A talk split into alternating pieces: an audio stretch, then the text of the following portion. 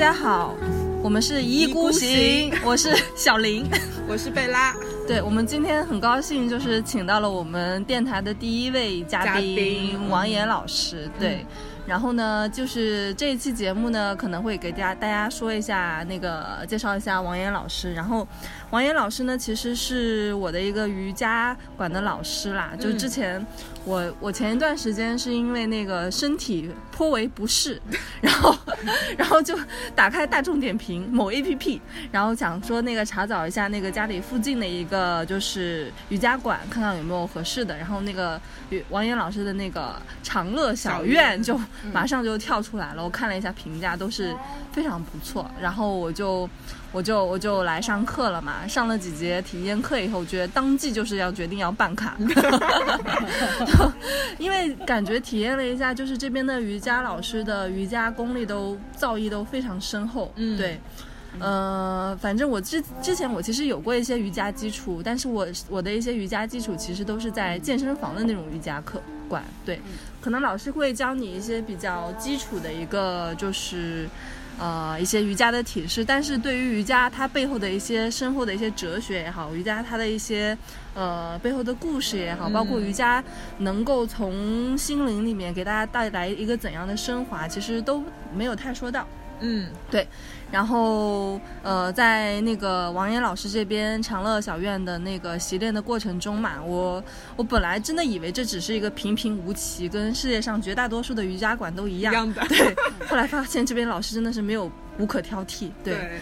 然后呢，就是随着跟王岩老师的深入接触，发现王岩老师是也是一个玄学少女，对，就中年妇女，对对，玄学少女。对，就去年的时候跟着小林也来这个长乐小院院体验了一节这个瑜伽课，当时就是刚好上了王岩老师的课，嗯，然后你姑买瑜伽，你姑买瑜伽，对，上完以后就我们坐坐着聊天聊了很久，然后就聊到了这个八字啊，然后这个玄学啊各种，然后发现王岩老师。是颇有造诣，呃，对，王毅老师前两天跟我说他在学紫薇斗数，哇，太 厉害了，太厉害了，好奇心爆棚，对，都是玄学少女，对，王艳老师前几年有关注过，但最近也可能是疫情的这个时期太闲了，再次再次拿紫微斗，我觉得十年前再去看这个时候真的是看不懂，我觉得我觉得那个可能西洋占星会更吸引我一些，但是十年之后，因为中间真的好久没碰了，嗯，然后的话呢再去。啊，就都我觉得这种中国的文化，它就是非常耐人寻味的，就很有底蕴的。就是你真的是可能也需要年龄的一些积累。十年之后了，我一看着好像是年龄到了，就有一些就是感觉到一些字眼也好啊，它里面的一些智慧啊，包括一些它的一些就是那种呃中国智慧，就中国的这种能量观，我觉得它渐渐渐渐，我不说呃，就是哎大概 get 掉的一些东西，我觉得这个东西就非常有趣。哎，我。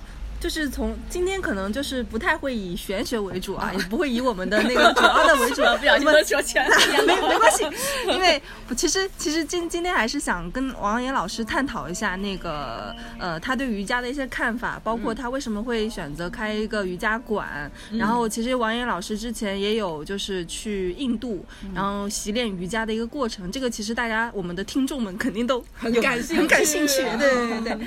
首首先想请那个老师就。分享一下，就是之前你为什么会突然想要开一个瑜伽馆呢？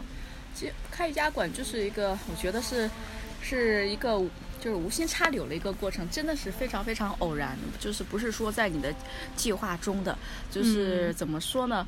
呃，长话短说啊，就是说无意中的话就借到这样的一个房子，借到一个房子之后，然后呢？呃，小朋友的爸爸他暂时就不使用了这个房子，可是人家房东就不乐意了嘛。嗯，不乐意的话，那我说，我来开瑜伽馆吧，就用，因为很小。嗯，对，并且当然现在了，有很多一些这种迷你的瑜伽馆就很多起来，但是在差不多一四年的时候，一四年一五年的时候，就是这么小瑜伽馆，哦，又没有前台，什么都没有，又没有设计，啊。就是就是一个二十平方的房子，嗯，然后呢还是公共厕所这样的。哎，我记得那会儿您跟我说过，是好像这边原来是个旗袍馆，对对吧？茶就做定做旗呃旗袍的这样子的。然后呢，但是我觉得最早的初心的话呢，我觉得就是说，哎，它小的话呢，我就想把它去就是小就小的做法，那我就是就是去把它去做的就是深入一些，按照我的方式，可能就是不像就是因为在五年前五年前。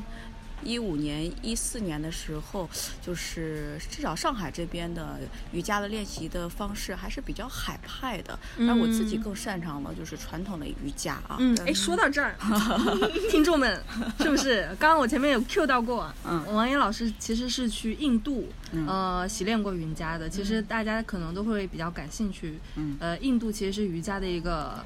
呃，就是起源吧，对，包括我跟贝拉老师 之前有看黑塞的《悉达多》啊，对对对，《悉达多》的话呢，大概就是讲谁？讲释迦摩尼吗？还是？对对，其实就是一个叫悉达多的一个少年，然后呢，他就是在这个。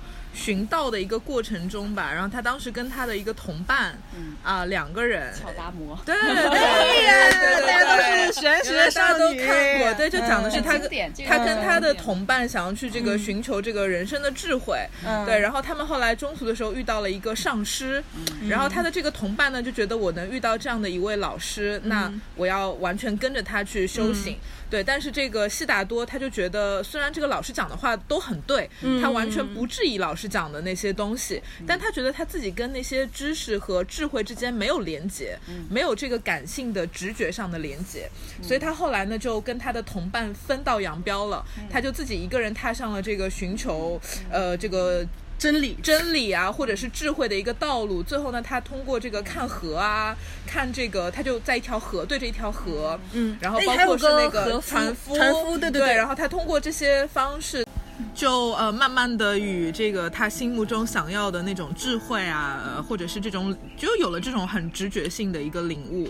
对，然后我我是觉得这个这种体验可能也会跟瑜伽或者是会有一些很类似的一种体验对，我记得悉达多在整本书里面不停的在冥想瑜伽，不停的在冥想和瑜伽。对，因为你可能就是通过所谓的知识和道理，你就是没有办法理解上师说的那些话，他可能就通过瑜伽这样的方式来慢慢的体悟到了这些所谓的。大道理，对，就是就像刚王岩老师我们在讨论的时候，他有说到这是一种殊途同归，对不对？对对对对对对。哎，就是王岩老师之前在印度的时候，是不是印度每个人都会瑜伽，都会那么几招啊？那倒不是，其实很多人我觉得。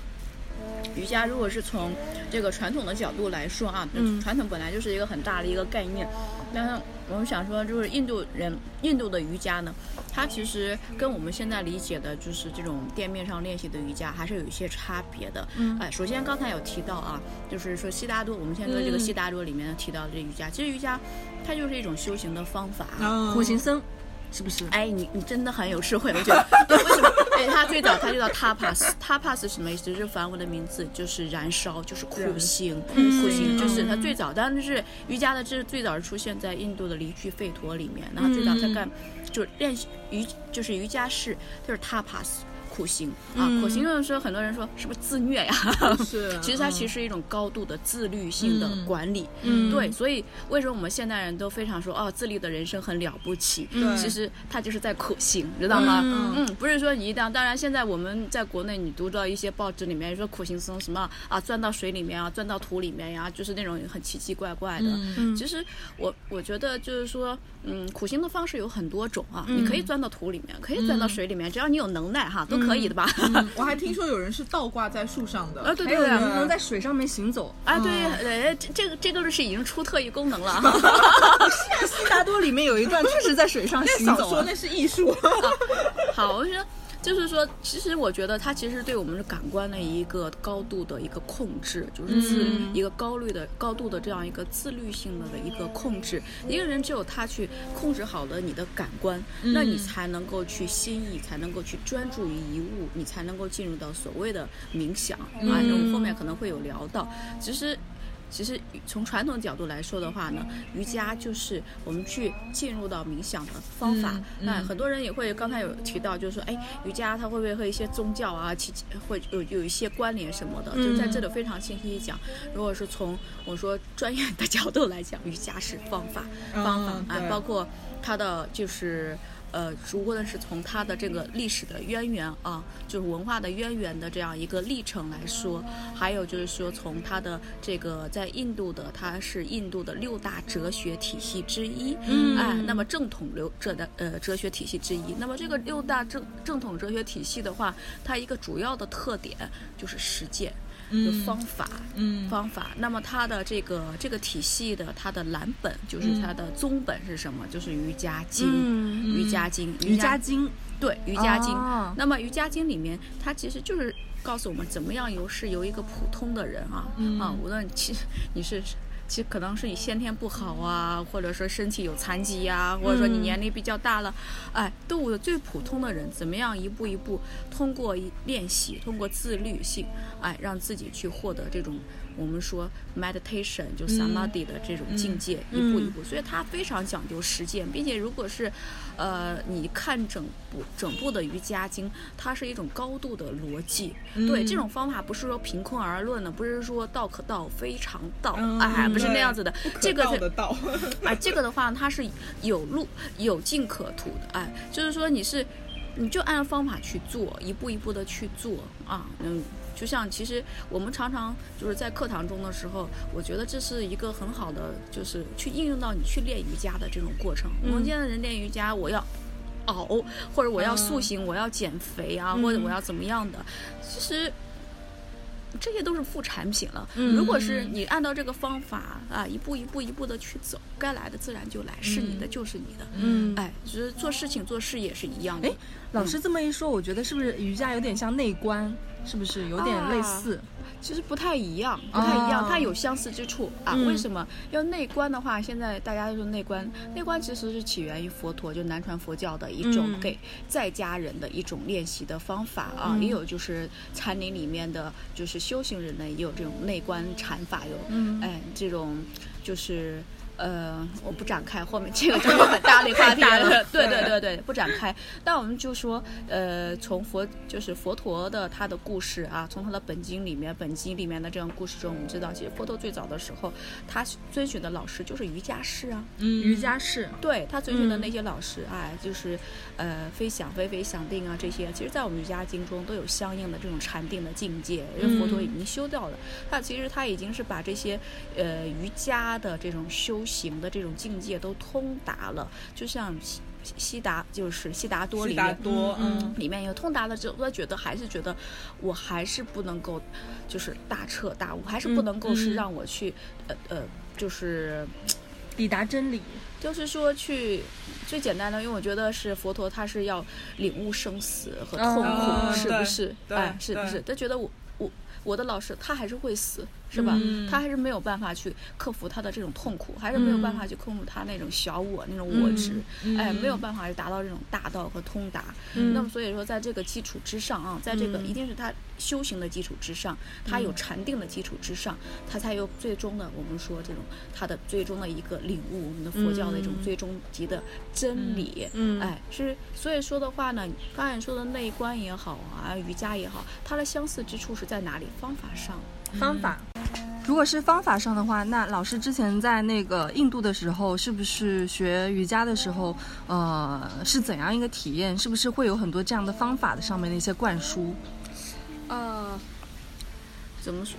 我觉得，呃，如果是以瑜伽的，就传统瑜伽的这种方法上，它其实就是说。呃，他会给到你一个方法论，嗯，瑜伽就是一个方法论。所以您那个时候在印度学瑜伽的时候，其实不是说上来就开始进行体式的一些修炼，而是说从理论上面、哲学上面开始学。这是同时进行的，同时进行。对，如果是因为讲，我刚才讲过了。如果说瑜伽它很特别，就是如果你不实践，没有这种真身心的这种体验的话，你很难去理解它哲学，你根本 get 不到的。嗯，呃，那种感受啊，还有它为什么会这样做，哎，所以就是一定是要去练习。你再去看他的哲学，因为哲学它就像就是像我们这像我们的老师一样的，就是他把他的经验哈，他的秘籍、攻略写在上面。哎，你遇到问题了。你再去看啊，《瑜伽宝典》哎，真的是，真的是，真的是，所以它是一个方法论，它不是说是一个，呃，就是说一个创世说呀，或者是这样一个非常抽象的一个哲学的一个概念。嗯，那么啊，韩 老师，我想问一下啊，就是呃，当时你在印度的时候，呃，就是学瑜伽到底是一个怎样的体验？就是可以给好好奇啊，能给我们讲讲吗？啊，我在哪里学的？我是在。孟买和普纳之间有一个印度斯大学院，叫 Kaladham。Kaladham，对，呃，中文呢，它这个梵文的名字翻译成中文的话呢，就是自由自在的学校。Kaladham 就是 Kaladham 就是那个自由自在的意思，解脱就自由自在了。哎，那边的学生都是不是来是来自世界各地的？以印度本土的居多，然后那个国外的也有，国际上的学生也有。哎，我们那一班的话，一个班级差不多也就是我想想啊，也就是三十人左右吧。嗯，好像呃外国学生的话不到十个，其他都是印度本地的。因为呃，我学的这个课程的话，就是 Diploma Yoga Education，就是在印度，如果是作为一个专业的瑜伽老师，他想在印度本土，那除非他是一个开悟的人啊，就是说他开悟的人。对对对，因为印度有很多这种真人神哦，真的吗？对，有真人神，对他就是。啊，我就是圣人，我出生就是圣人，啊这样子的啊。然后一大一大票的信众，哇！为什么？就是这种事情是那个血缘上面带着的吗？不是，还是说我说我是就是真人神，我就是，只要有人相信我，我就是。我觉得这个只有在印度的这个这个这个这个环境里面，这个环境下，还有这个文化的氛围中，可能大家我们关键就神经病啊，谁信你呀？骗钱的 大骗子是吧？但是在印度的话，在他们的环境下，这我不展开，但是这些人确实是很有能力的，对对。对他们的对这种宇宙的连接和这种能量的连接，我们常人真的没有办法 get 到它从哪里来的。嗯，哎，在这 很难想象，感觉是印度真的很神奇。就是这个世界之大，真的无奇不有。我觉得是很有趣的。我就是说，我们我觉得是去学瑜伽也好，还有就是说再去呃旅行也好，给我的最大感觉就是说，哎，保持接纳啊，保持接纳。可能你暂对对对，你可能是觉得不去评判，就得接纳它。存在就有它存在的道理，它存在肯定是是是有原因的，只是我们现在可能还不能理解。对对对对对，我们也很渺小和局限。哎哎，就当可能某一天就领悟到了。哎，老师，那个学那个就是你的在印度的瑜伽课程大概要学多久呢？我们那个课程是九个月，九个月，嗯，那么久，嗯，对对，实际上更久，十个月，十个月，中间还有一些时间是考试，还有就是那个，还有一个就是它称为。就是教育旅行，其实教育旅行是什么呢？就是把印，就是我们那个周边的一些寺院也好啊，进修中心也好，有知名的这些瑜伽学院，对对对，他要一遍一遍看。包括那个时候艾扬格先生还在世的时候，我们还去艾扬格学院，艾扬格先生还亲自给我们授课。弱弱的问一句，艾扬格先生是谁？是艾扬格瑜伽的创始者，非常了不起。哦，是吗？瑜伽的创始者。对对，这艾扬格瑜伽，艾扬格瑜伽的创始者，是一个流派，嗯，非常了不起，嗯。嗯，而且在那边的课程的话，我觉得完全颠破了我在国内对瑜伽的一个认识，你知道吗？就是去了那边看了那些课程和科目之后，然后拿着教材，我觉得妈呀！根本是八竿子都打不着的，然后那个，但是我觉得对我的收获特别特别大，就是内在的和精神上的滋这种滋养。因为之前你在学练瑜伽、修瑜伽，总觉得在国内的时候，包括呃我在去印度之前，其实那时候上大学，上大学的时候就已经开始去呃。就是最早是在瑜伽馆，也是在健身房里面去练习瑜伽，我就觉得很喜欢这种运动。然后后来呢，在大学的就是暑假的时候，也考取了一些就瑜伽的老师这种执照教课啊。但是你知道吗？就是我觉得始终，我觉得这个这个概念，我始终不知道是什么。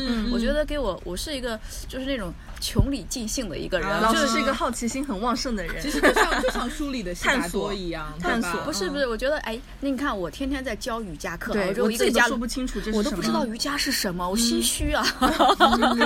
老师真的很实诚啊，实诚。是这样子的呀，你是不是？目多目多目多。哎，当然还有一个原因呢，我觉得就是说，在大学的时候也是读了很多一些关于就是印度哲学的哲学的书，这个你们有的唠了。啊，对对对，因为印度哲学里面，特别是释迦罗宾多啊，释迦罗宾多就是释利亚罗频多，他提到了一些综合瑜伽的概念啊，等等等等的。那么，所以我觉得，哎，和我现在再去接触这个瑜伽，它我觉得还是有一些差距性，所以就非常的。并且我觉得那个书中的那，无论是从他的理念，还有他的那种思维的方式，就非常非常的吸引我。呃，所以就是。呃，有这样的一个心态，就是去印度去学习，哎，是这样子的一个情况。那是不是去印度学习以后，整个就是把你对瑜伽的认知全部都颠覆了？推翻重来了吧？推翻重来，全部颠覆了，全部颠覆了。对，我们在国，包括其实在国内的时候，现在很多人一说起瑜伽，哎。那就是店面上练一练。对，之前不是就是说什么 瑜伽，你本来是个胖子，练了瑜伽以后，你就变成了一个柔软的胖子。就瑜伽其实它是那个时候大，可能大家会觉得这其实是并没有一些那个瘦身的一些功效在里面。但是我参加了王岩老师的呃瑜伽课程以后，我就觉得其实还是里面有很多动作我做不到，我力量特别差。嗯，对，然后很多动作就是。撑不起来，上肢没有力气。其实这些动作你要是认真做到了以后，你会出一身的汗。因为我其实之前也有去一些那个呃 CrossFit 一些 studio 啊，什么练过什么 什么举举铁什么，然后举铁我可能就是举不起来。我发现瑜伽我也力量力量的东西我也撑不起来。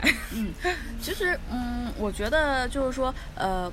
那当然，话题可能有点岔开了啊，就是包括现代人，现在在教课的过程中，很多学员就是会问，哎，那瑜伽和健身有什么样的差别，是吧？哎，都会觉得瑜伽、普拉提有什么差别的？对对对对对对对，就是我觉得啊，就是 练习的方法和途径都是完全不一样的。嗯，那么我们去，你说健身。啊，我们说普拉提，我了解的不多，所以我不再讲啊。那健身的话，我们是有目标性的啊，我要增肌，嗯，哎，我要去，我要减十公斤，减十公斤好，我要增肌啊，或者说我要去就是练练臀呀，或者腰背目标，目标，嗯，其实瑜伽的练习的话呢，它它要把这种目标是要放下，特别是这种有形的目标要放下，放下执念，不不。这个目标真的是你的吗？你需要这个目标吗？灵魂拷问，升华了，升华了，升华了。嗯，我需要吗？我需要减十公斤吗？你这么一问我，我我可能我也不知道我需不需要。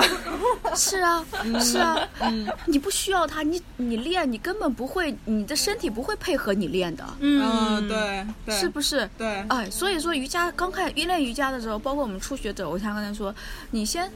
你先不要熬嘛，你先感觉一下自己啊。你你比如说，你练背也好，练腿也好，你先感觉一下你的腿在哪里。对，我不知道我的腿在哪，我就是在练它。很多人是和我们身体是连是分离的呀。对，很多人，哎呦，我用不上力，用不上。你先感觉到它，嗯，你感觉到它，嗯，哎，你这个时候还。用现代语言来说的话，你感觉它就是你的大脑神经，它 脑回路通达了，是吧？任督二脉通了，就就脑回路，大脑脑回路通达了，然后你再去做的时候，你的大脑才能是有效的对它控制啊。你不感觉到熬熬什么呢？嗯，是不是很盲目的？嗯，很盲目。对，然后呢，就是因为就是现代人对身自己的这种了解太少，对自己的身体的这种真正的认知好少。对，所以你的练习。你在练什么？有的时候，有些人可能只是为了练练一个 shape，练一个形状。对，或者是听到说现在瑜伽很火，大家都在练，那我也去练一练。哦，这都没有问题。嗯，比如说，那我很多会员就是说，我一直想要去瘦身，是吧？我要去瘦身。嗯，那么。你首先要了解你的身体，是吧？先连接它。对。哎，所以说练瑜伽的话呢，就是说你先把这个瘦身概念，哎，放到第二步。第一步，先感觉你的身体。嗯。啊，感觉到你的身体。嗯。啊，带着你的这种感觉，你再去练。在练啊，因为瑜伽它非常强调的是这种个体化的这种差异。为什么？我觉得就是说我瑜伽课还是更强调这种小班课啊，甚至是因为小班课真的是就是老师可以去帮着你去，就是每一个人至少能够去帮助你找到你的问题，能指导得到，你能知道哦，我适合练到这里，他适合练到那里啊。那个体的这种差异性你认知到之后，哎，那你就知道在这个基础之上，你现有的这种基础之上再去如何去练习，这是。我觉得这是更理性、更客观的去练习，而不是盲目的去练。哎，说到这个，我突然想到，老师去年不是有一个非常有点偏邪教的一个高温瑜伽吗？叫什么来着？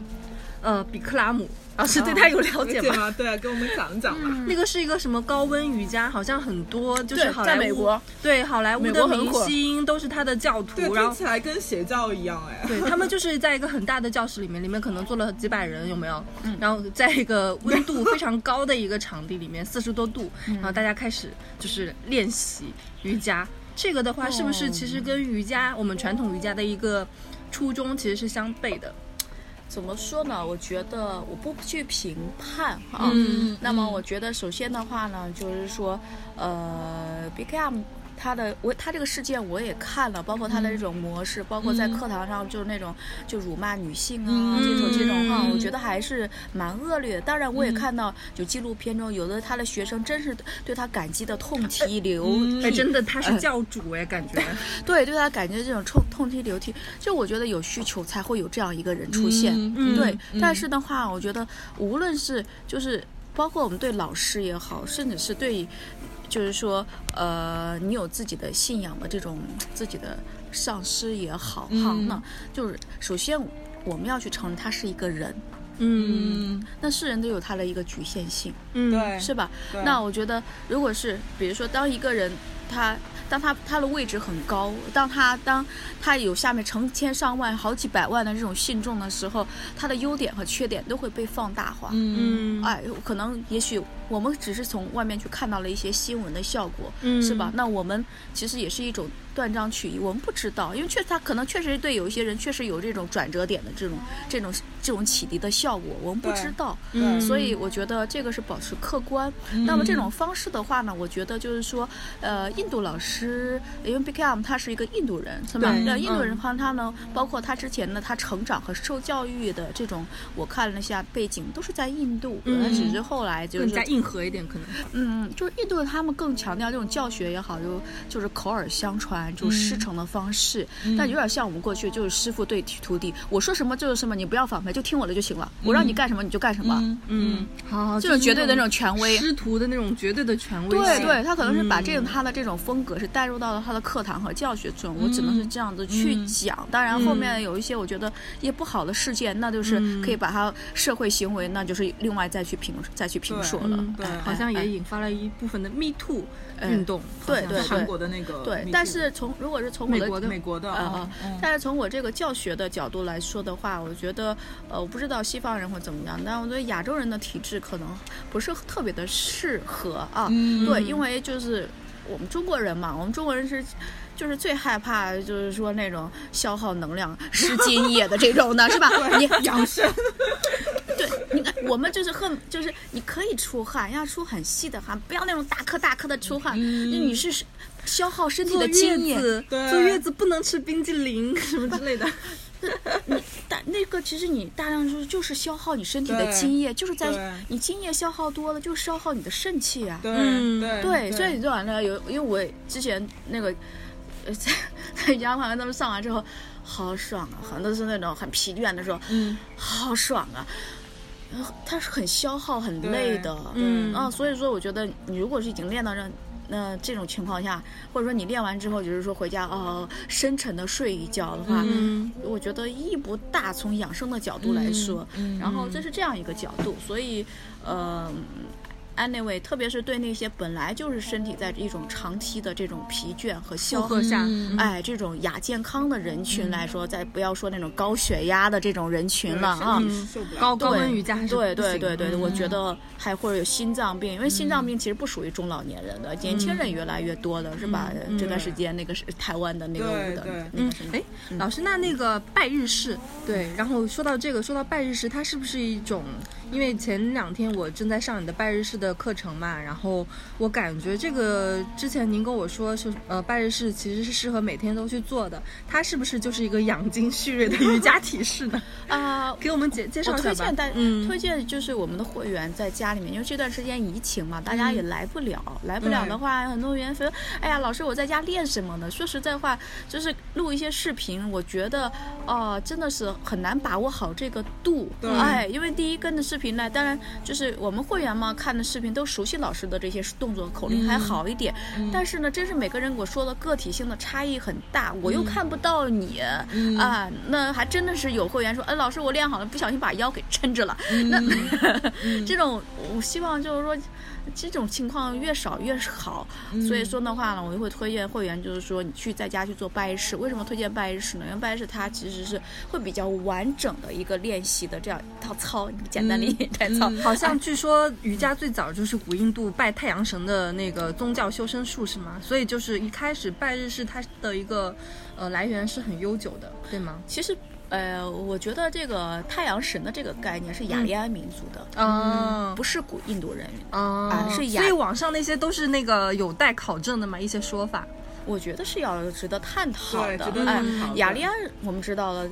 雅利安人民，他其实是从那个阿拉伯这些就过来的，哎，那么冈比斯山啊这样子过来了这样一个游牧的人群啊，那当时可以是风掠一时啊，各个民族都占领了。然后的话呢，是呃崇拜太阳神是雅利安的这种文化。那雅利安民族进入到印度之后的话呢，就是说他等于说就等于说其实也是从文化包括种姓制度，这是雅利安古和古，它并不是印度的那个种姓制度。对，但最后的话呢，就是说这个。雅利安的文化和印度的本体的结合在一起，结合在一起，呈现了我们看到这种印度的文化。好，请两位对那个印度印度教都很熟悉的老师 进行一些深刻的交流，来吧。没有没有，舞台上没有没有没有没有。那我就是说，拜师，我们先撇开在他的这种宗啊，我觉得我们练习嘛，你最早。就你如果对文化不感兴趣的话，哎，不要给他戴那么多的帽子啊或什么，你就练就好了嘛，就把它当成一个操练，每天花个十分钟、五分钟的练一练啊，浑身很觉得，因为他这一套，比如说就拿拜师，我们经典的拜师，挺挺难的，听众们真的挺难的，我 我是做不下来的。你没有认真练习，我只能说。偷懒。九个动作你做不下来，不是那个就是那个什么四柱还是什么干嘛的，我我感觉自己太不行。还有那个卷垫子，那个怎么卷，好难啊！笑不笑哈？然后那个就是。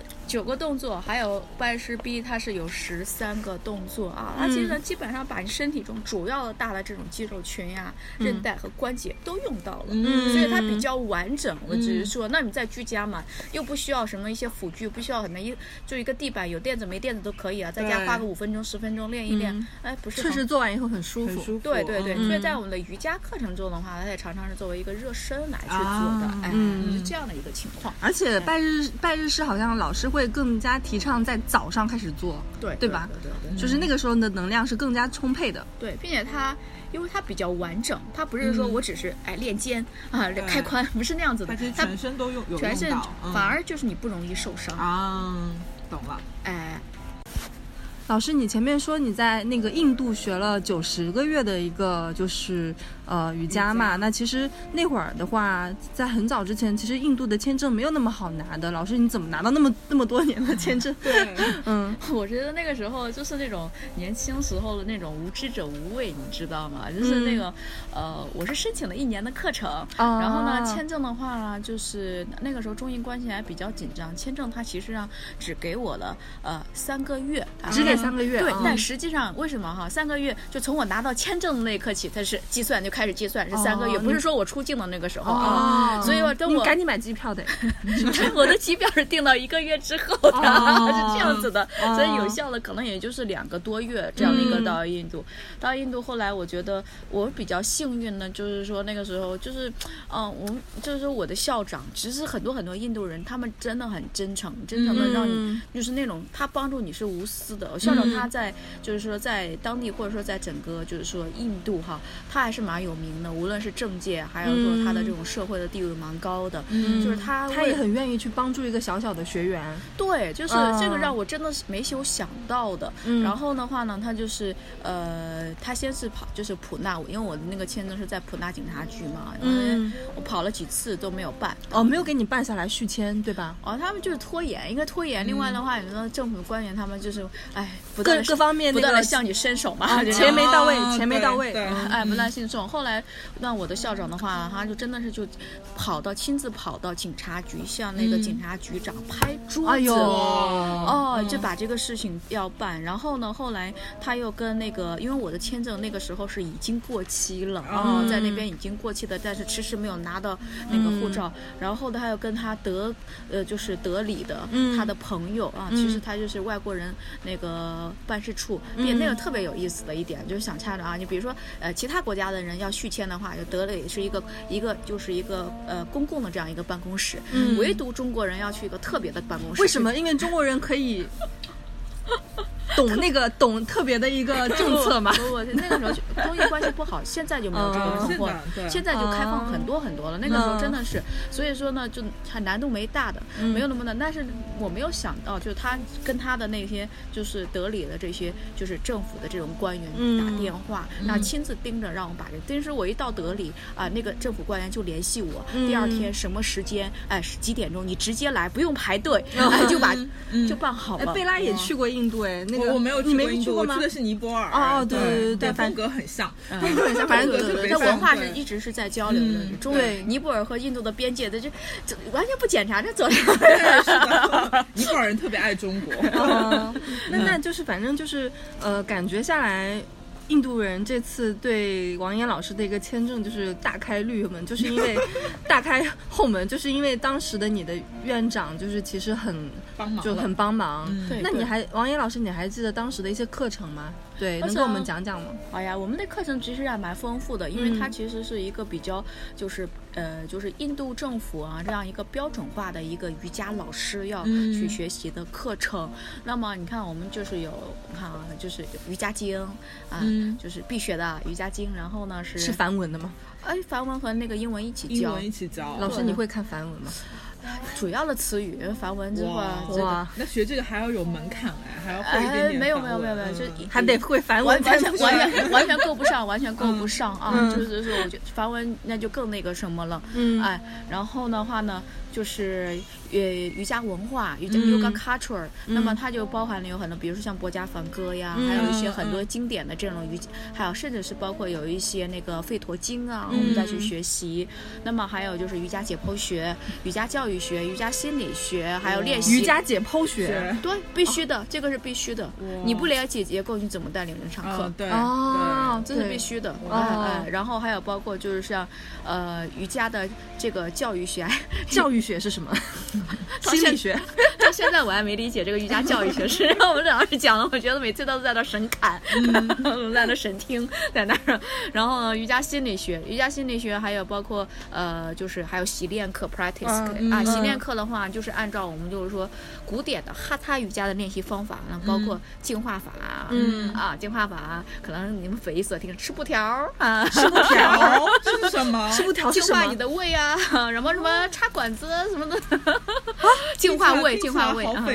这个是在经典中有记载的。因为瑜伽练，我们看到只是中真的是很小很小的一个部分，就是冰山的一角。瑜伽的就提示，那实际上我们说还有包括。pranayama 就调息法，调息法、呼吸法，pranayama 冥想啊，还有就 meditation，还有唱诵，唱诵唱诵唱诵，yamase 那种，对，就很重要。它不同的唱诵，嗯，它真的是有时候我们在唱诵中的时候，甚至让自己会直接的会进入到一种 meditation 的一种状态。对，没错，哎哎，嗯。然后这是我们的习练课的内容，基本上也就是这些，嗯哎。然后呢，除此之外，因为我们是一个，它是一个。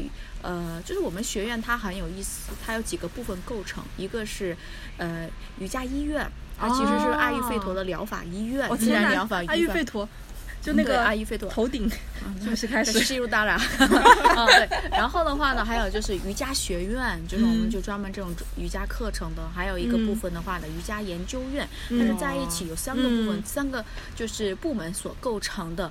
然后的话，它同时也是一个 ashram。什么是 ashram？就是进修中心，哎，是灵性进修。所以的话呢，就是说，呃，就全印度的哈，因为经常会有，包括现在印度也是经常会有这种游行僧这些所谓的。这些苦行僧，还有他们就是在印度走来走去，走来走去，这些寺院和这些进修中心都是免费对他们开放的。哎，对，所以的话，我们学院因为还是还是蛮有名的，所以经常也会一些有名的这些不同学派的大师会过来。然后呢，嗯，这个时候呢，就是学院就会邀请他们会给我们去授课。哦，哎，但就是很多就是关于他们一些哲学呀，还有一些他们的这样一个冥想的课程的这种授课，非常专业啊。对，感觉好像一。一下子回到了悉达多的那个时代啊！真的是，我觉得就是在那个呃，在印度学习的过程中，不仅仅是学瑜伽，就完全你沉浸式的这种文化的氛围，还有这种所谓的这种嗯灵性，我觉得这个词儿有点飘哈。我觉得就是它的这种这这种氛围中去，呃，真的是我我觉得对我来说。呃，是一个真的是一个生命的一个转折点。哦，老师，你是什么时候去的呀？我是零八年去，零八年去的，多年了，十年啊，十十二年了。天哪，嗯嗯，天啊！对啊，你有没有对这个种草？超种草，因为我去年底去了尼泊尔，然后又有去当地体验一些就是瑜伽的课和唱诵的课，然后真的是跟在国内的感觉很不一样啊。最大的感觉就是我们当时是对着那个。瑜伽室里就墙壁上画了一个巨大的湿婆，湿婆神，对，然后我们就是对着湿婆去唱诵一些，就是去赞美湿婆的，然后那种一些一些，就像老师说的，就是你在唱诵中能感受到那种进入一种冥想的状态。然后我们也会去体验瑜伽，呃，老师教的瑜伽都不会是那种特别复杂的动作，其实是一些比较简单的，比如说拜日式啊，嗯，一些比较简单的一些动作啊，对他没有就要求你一定要做到某种特别高。级的一些体式或者是体态，它更多是让你从中去感受到一些。对，就是精神性的一些东西。对，然后，然后当时就是尼泊尔是一个特别穷苦的国家。嗯，我记得你在那那会儿还看到什么天葬还是各种。对，就是他那边会有那个呃合葬，合葬，合葬，就在河边，就是会烧尸，就是烧烧尸庙那边。对，然后后来我去博卡拉的时候，就去这个瑜瑜伽中心嘛，有很多欧美人，他们可能时间比较久，会在那边待一个十天半个月的。嗯啊，然后当时碰到一个意大利来的一个女生，就跟她简单沟通了。一下，他在那儿待了十几天了，就整个人就感觉很不一样。然后我们当时就问他说：“你对尼泊尔怎么看？因为尼泊尔条件特别差嘛，就是经常断水断电，然后尘土也特别大。”然后他就说：“哎，自从这个在那边修行之后，他觉得如果每天能洗一个热水澡，他都觉得特别幸福。对，就是可能是一个最简单的一个对一个入门者的一个小小的一个感悟吧。我相信老师学了十个月，肯定有。”特别特别深的一个老师，那十个月都是吃素的吗？啊，对，吃素的，吃素。对，我们那个镇上都没有卖肉的。哦，是吗？对，然后大家都很多吧？那没有啊，没有，没有啊。我觉得，哎，老老师，你现在还吃素吗？现在不完全，我从印度回来，差不多有纯素的，就是五年。哦，纯素了五年。对对，后来那个时候身体有什么变化吗？没有啊。轻盈了，有没有觉得整个人就是 升华了？对，那倒没有。我 关于吃素的，我不我不建议，不是说所有人都都要去吃素。我觉得这也是看人，你觉得舒服你就吃嘛，是吧？不舒服的，你或者你觉得 我天天特别渴望想吃肉，那你就吃肉吧，你就吃吧。就是你不要去激发你内心的那个刺激你内心的心灵那个状态，那就很极端了哈。哎，然后的话呢，就是。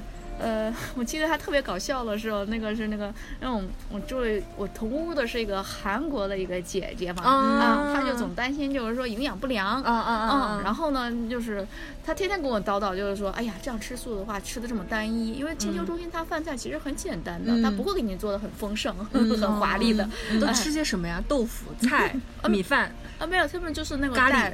呃，就是那种豆汤，豆汤，对汤，然后就是菜，蔬菜也很简单，他们主要就是那种咖喱，就是那个简单的菜，蔬菜咖喱，啊，蔬菜咖喱加米饭，水果呀，然后就是这样的，然后就各种的，就是牛奶制品呀，等等等等这样子的，哎，然后 天天都叨唠。后来那个什么，我们俩就约定了每周吃个鸡蛋，然后就跑那小镇上偷偷摸摸的找人卖鸡蛋的地方。天哪，那个小镇上找卖鸡蛋都要偷偷摸摸的去买吗？其实它不是特别那个那个什么的，因为在印度的话，它有一些帮就是吃肉的话是犯法的。啊。对对对，就是像当然像像孟买啊这些大的城市，他们是比较开放性的啊。我们那个是属于孟买的一个避暑胜镇，一个小镇，一个小村子那样子的，叫什么普什么？呃，在孟买和普纳镇叫开叫罗纳瓦纳，罗纳瓦纳，对，就是那个小镇子。对，然后专门是开了您那个就是瑜伽中心，自由自在的瑜伽的中心。对对对，然后呢，反正挺有趣的。然后把鸡蛋带回来的也是偷偷摸摸的，然后装了那报纸裹好几层，装到包里面，还不敢让学校发现。然后那那那电水壶里面鸡蛋放进去了，把煮熟了吃了。哦天哪，吃个水煮蛋就是，简 直鸡蛋皮也不敢乱扔，然后就是偷偷摸。但是，嗯，不会，就是那时候特别想吃。我反而我觉得，就是说，对于我来说，我觉得我可能更适更适合吃素。就是说，整个我觉得，就头脑的思维，还有就整个身体的这种清安感，是很很舒服的。嗯嗯，哎，这个还蛮好玩的。不过，我觉得像这种瑜伽中心，如果说是应该不是鼓励所有的人都去那边习练，肯定是对瑜伽有一定基础的才适合去那边，对吧？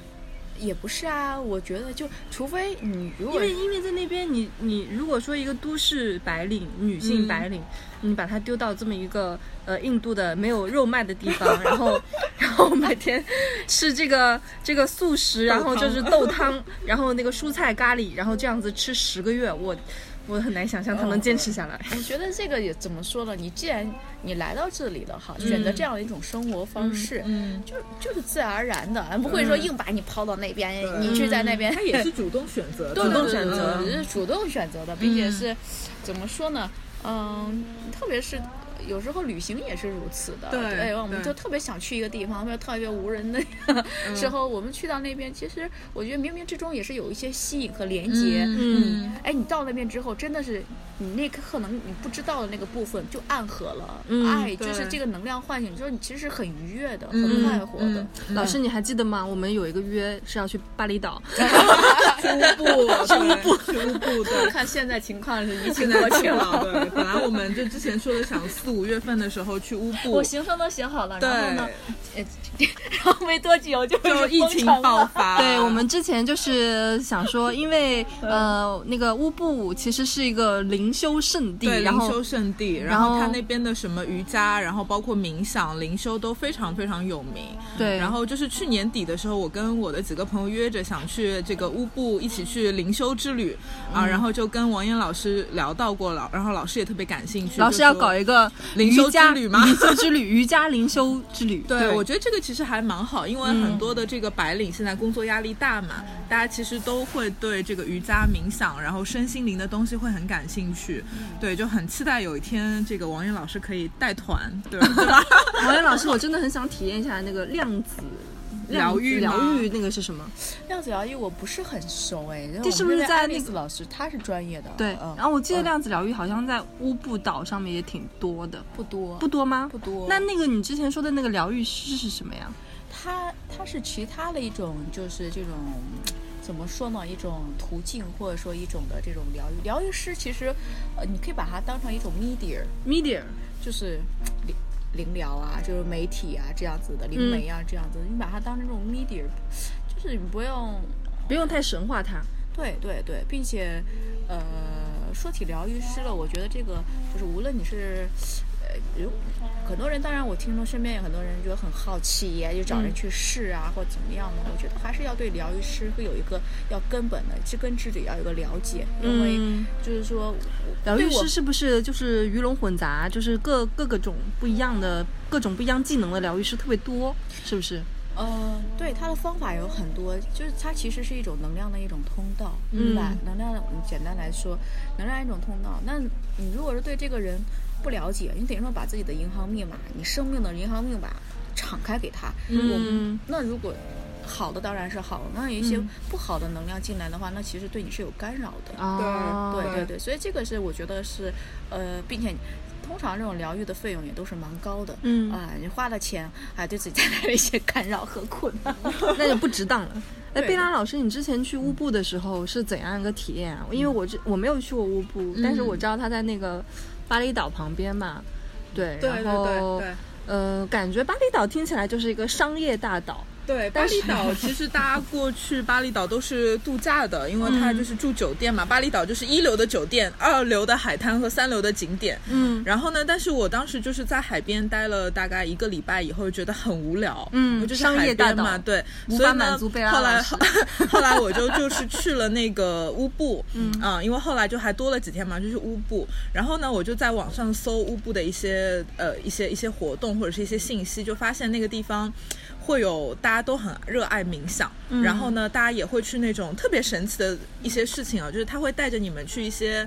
寺庙，然后会会有那些像是灵媒师那种算命的、看命的。我不知道你们有有没有看过一部电影叫《美食祈祷爱》，嗯，对，然后它里面的对对对对，它里面就是他在乌布遇到了一个这样给他看看命的一个人。水晶球，我记得还有个。然后呢，就是乌，你到了乌布以后，你会发现当地有很多这样子的所谓的可以帮你看命的疗愈师。然后呢，他甚至这种活动是公开组织的，嗯，你可以去参加。一大早，对，一大早你就去。这个寺庙，然后呢会遇到这些占卜师啊之类的，嗯，然后呢，但是因为我当时时间比较赶，然后就很多的这种很好玩的东西没有体验到啊，然后而且乌布特别神的一个地方是它的很多的酒店和民宿就是造在寺庙里面。哦，是吗？对我当时就是随意的网上订了一个普通的酒店买，一晚可能两三百块钱。啊，很便宜。然后过去以后发现居然在寺庙里，就是非常超值，你想想特别神奇，就你进去以后就发现哇，一个大花园，然后花园里有很。多这种小寺庙，然后你发现啊，我的酒店原来居然就在这里面。然后包括你走在乌布的街上，随处全部都是寺庙，是一个灵气非常非常足的地方，能量很充沛，能量非常充沛。嗯，我觉得那个乌布它真的是一种万物有灵。因为我有一个闺蜜，我们也是有十几年的这种。有关系了。那王岩老师的闺蜜在乌布就是开民宿的哦。那是另外一个朋友。我说我这个 这这个十几年的这个闺蜜，那么话呢，她后面就是这几年差不多这差不多，我想我离开北京，离开北京有这样五到六年的时候，基本上就定居在乌布。那我们经常会在一起聊，在一起聊。她就说这个，她说，因为她。在之前也是一个背包客，就全世界已经，哎，至少有个六七十个国家已经都走过来了。哇，对对对，后来的这几年就哪里都不要去了，就是在乌布待，呃，就是这样一个，它就是一个万物有灵，就是说当地的这种。就是土著，我们说 乌当地的这种当地人，对当地人，他跟那个其他地方乌布其他地方又还是还不一样，乌布的文化还不一样。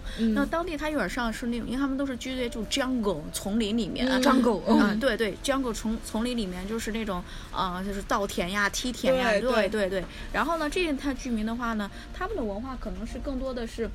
就是就是万物有灵，他们不仅仅是说，呃，我是活在一个人间哈，而且对你像他们，就是每天起床第一件事，哎，先去我是旁边的神灵，嗯，哎，神灵的东西先去家门口的，家里面的，呃，家里面供了几个，一个一个一个，因为他觉得就是说看不见的部分和看得见的是共生共存的，在一起生活的，而不是说啊，他是高高在上，或者他是我的祖先，我拜拜你，不是的，嗯。